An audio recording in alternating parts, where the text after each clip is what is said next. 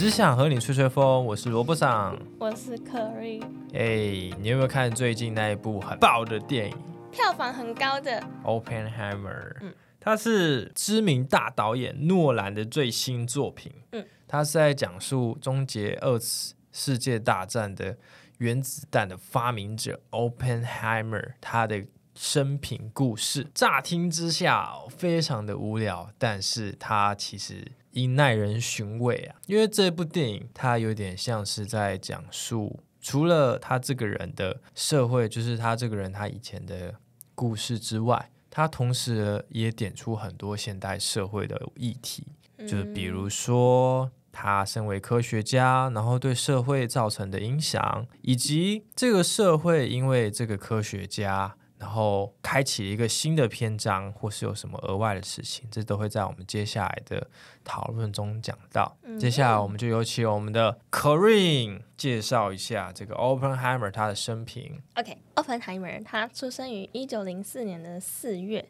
然后他在一九六七年二月过世，他享年六十二岁。他出生于美国的一个富裕的犹太家庭。然后从小就博学多闻，他喜欢英国还有法国的文学，然后也对矿物学有兴趣。而且除了物理跟化学之外，Oppenheimer 他也热衷于语言还有哲学的学习。就是他除了英文之外，还精通了其他六种语言。你知道是哪六种吗？波兰文、梵文、英文波兰文为什么会有波兰文？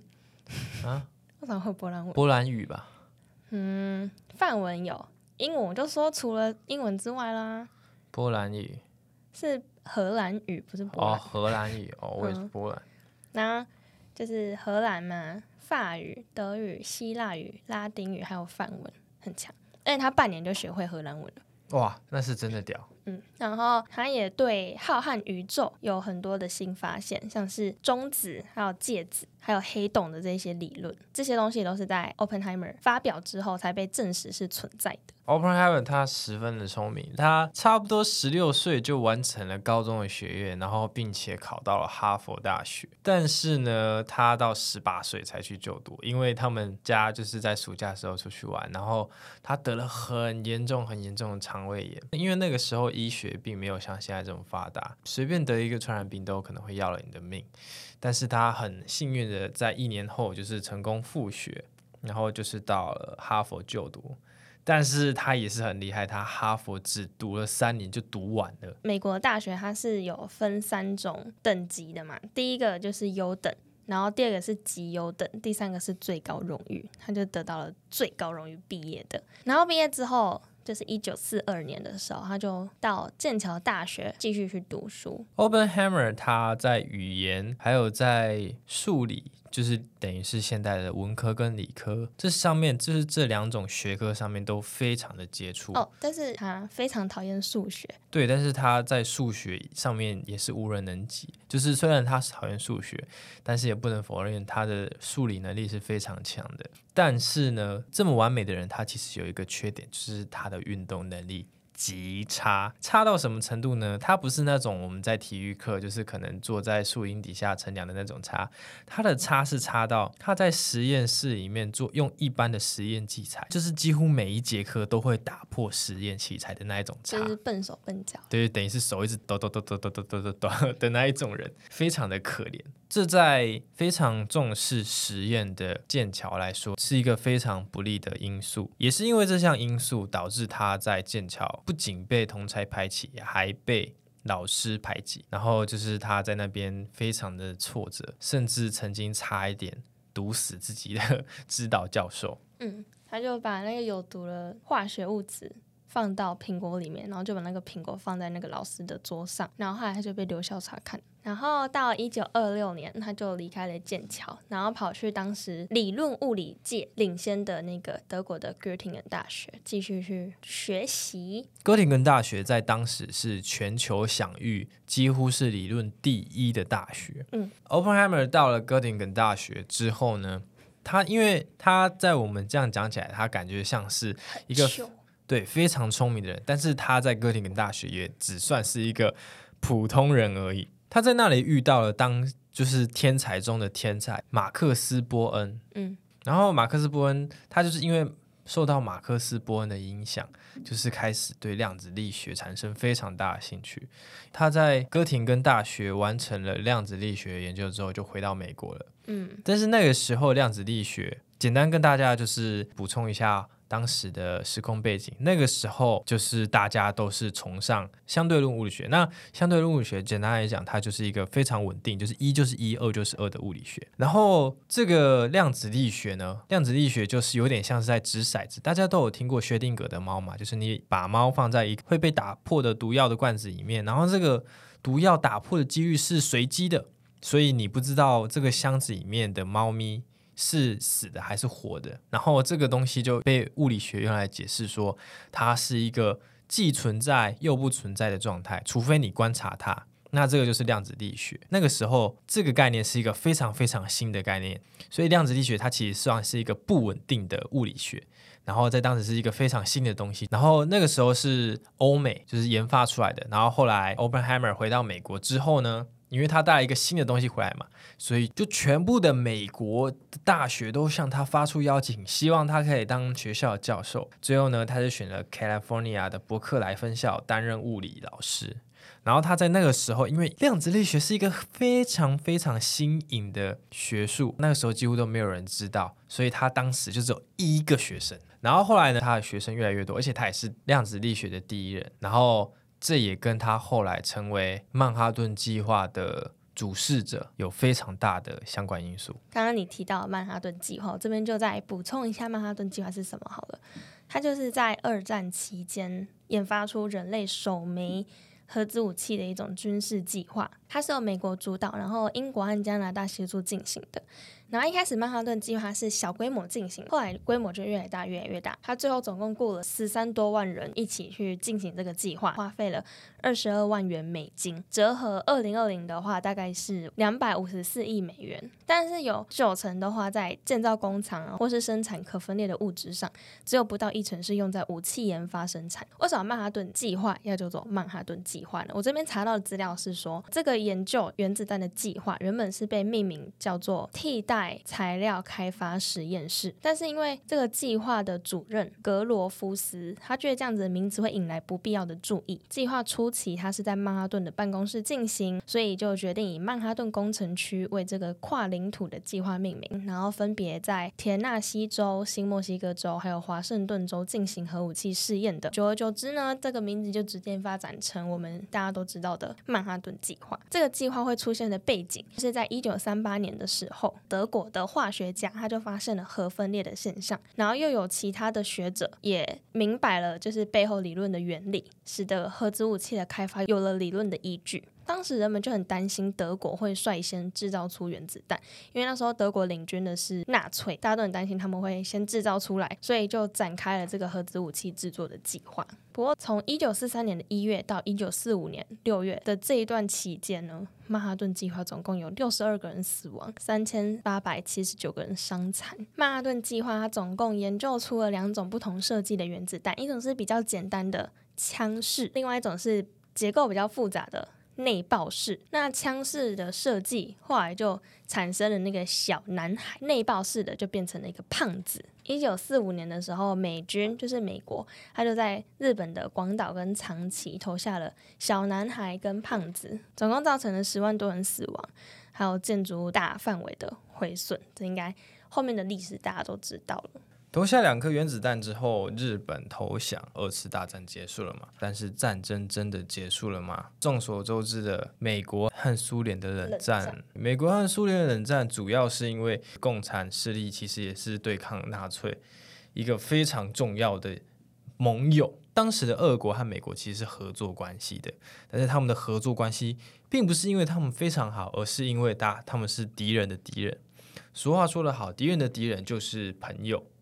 那个时候的曼哈顿计划并不会特别排斥共产党员，因为当务之急是阻止纳粹。然而，当二战过，二战结束了，就是纳粹还有日本的军国主义被打败了之后，他们就开始抓战犯。因为当时他们有侦测到，哎，为什么俄国他们研究原子弹的方向跟我们美国那么的像？那当你在创造一个完全没有被世界上发明过的东西，但有人却在同时间跟你做一模一样的事情，这时候只有一种可能，间谍。没有错。曼哈顿计划被揪出了间谍，但是这个间谍非常厉害，后来还出了一个纪录片。他把所有美国、英国研发原子弹的这个资料，全部都一字不漏的透露回了苏联。然后他后来也被抓到了，他就供出了很多人。然后就是因为这个事件抓到了他，美苏就开始了冷战。之后就是核武竞赛。那当时核武竞赛其实并没有说那么的可怕，因为就是用运输机载着原子弹，然后到指定地点投放之后，运输机返回。那这样其实它会有，就是你只要把那个击落，它就可以在空中引爆。空中引爆的话，它杀伤力就没有那么大，顶多就是核物质飘来飘去，飘来飘去，然后可能会减个五到十年的寿命。那这样的话，对于直接爆炸的十几万、二十几万、三十几万，甚至上百万的人直接死亡，其实是非常非常小的代价了。所以那个时候核武其实没有那么激烈，直到。洲际导弹的出现，什么是洲际导弹呢？因为一般的导弹在空中飞至少都要飞好几个小时，洲际导弹它是一个突破性的发明。洲际导弹为什么它会这么的危险，然后甚至变成是美苏冷战的开始呢？因为它其实是算是一种太空导弹，它总共分成三个阶段，第一个是推进加速阶段，它会射出一枚火箭。火箭点火之后，它飞行三分钟到五分钟之后，就会飞出大气层，进入太空。进入太空之后，就会进入中途阶段。这个阶段大约二十五分钟，然后期间洲际弹道它会在大气层外，沿着椭圆的轨道，就是有点像是卫星一样，绕着地球转。然后它到了指定地点之后，它会再直接下坠。到你的指定地点，这个就是第三阶段，再入大气层阶段。它从地面差不多一百公里，也就是我们大家平均估算的大气层，它就会从距离地面一百公里，被大家称为太空的地方开始下坠。飞行时间大概只有短短的两分钟而已。意思就是说，当这个洲际导弹发射的时候。能够反应的时间就只有半个小时，比起以前的中程弹道、短程弹道这些都实在是快太多。以前大概都要好几个小时，这个弹道只要半个小时就可以达到了。然后这种飞弹也间接的让冷战更加的白热化。虽然说它是冷战，但是也是会白热化的。但是你刚刚讲这个，就让我想到一个东西：为什么它导弹通过大气层，大气层不会破裂？大气层为什么会破掉？我不知道。刚刚就一个画面，就是大气层破掉。然后后来又破一个洞哦，因为大气层它不会破掉啊，大气层它是一群空气哦，它只是空气，空气不会破掉。大气层我们现在就在大气层里面我们的大气层呢分成四层，第一个就是我们所生活的区域，叫做对流层，对，就包括我们常常看到的梅雨啊、滞留风啊，或者是什么台风之类的，这些全部都在大气层，包括珠穆朗玛峰。就是那些八千八百公尺，就是地表最高的地方，他们都还算在对流层里面。然后再就是到了平流层，平流层跟对流层中间那一段小区域，就是我们飞机平常会飞的地方。这个地方就是比较不会有空气流动。然后这边的话，也是飞机最喜欢跑的地方。然后再上去就是中气层，中气层就是最最最危险的地方。因为这个地方的话，所有的物体嗯不是快要没有空气，是这地方空气非常容易燃烧。那所有的陨石差不多也就是在中气层就被烧掉了，就咻，然后就烧掉这样子。所以中气层是一个非常重要的地方。那我们飞弹也是希望可以尽快通过这个地方，不然很快就会被烧掉，因为这边的温度非常非常高。再来就到了增温层啊，增温层的话，就慢慢的氧气越来越稀薄，极光也是在这个地方出现的。然后再上去之后是太空了。好，那我们简短的介绍完大气层，我们再回来说洲际导弹。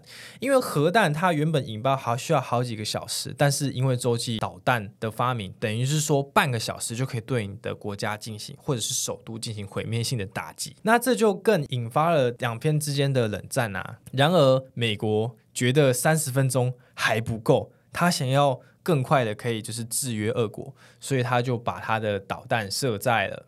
导弹基地就是发射导弹地方，设在了俄国的旁边。美国分别在意大利和土耳其部署了四十五颗核弹。然后这时候苏联就很可怜啊，因为他们在美洲是没有苏联的盟国的。但是那个时候，古巴他们对于美国的掌控，因为美国那个时候二战过后，他们掌控他们的经济民生，然后他们那个时候出现了大家都听过的切格瓦拉，大家多多少少都有听过这个名字。那他们就是当时古巴反政府运动，然后他们推翻了当时的古巴政权之后，擅自把美国设在他们古巴的一些国有机构。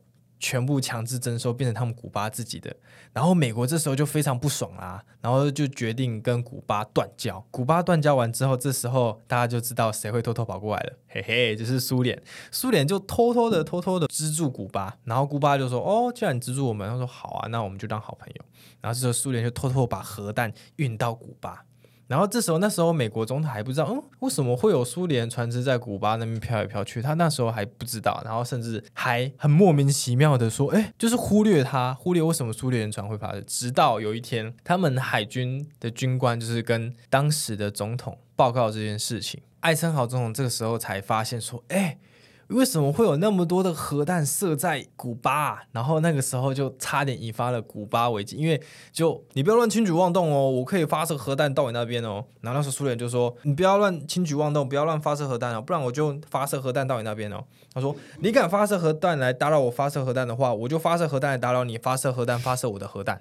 反正那个时候就很像小学生吵架。那个时候就是古巴飞弹危机，后来是。俄国总理赫鲁雪夫那个时候就主动把核弹撤回。他们虽然是这样僵持不下，但是这还不算是最顶峰。是后来有一辆侦察机，就是在侦察古巴的时候，直接被古巴的导弹击落。换成我们台湾好了，假如说你看现在有一架中共，然后又又来这边那边皮，又在那边调皮捣蛋，然后台湾一个军官不爽，直接发射飞弹把它打下来了。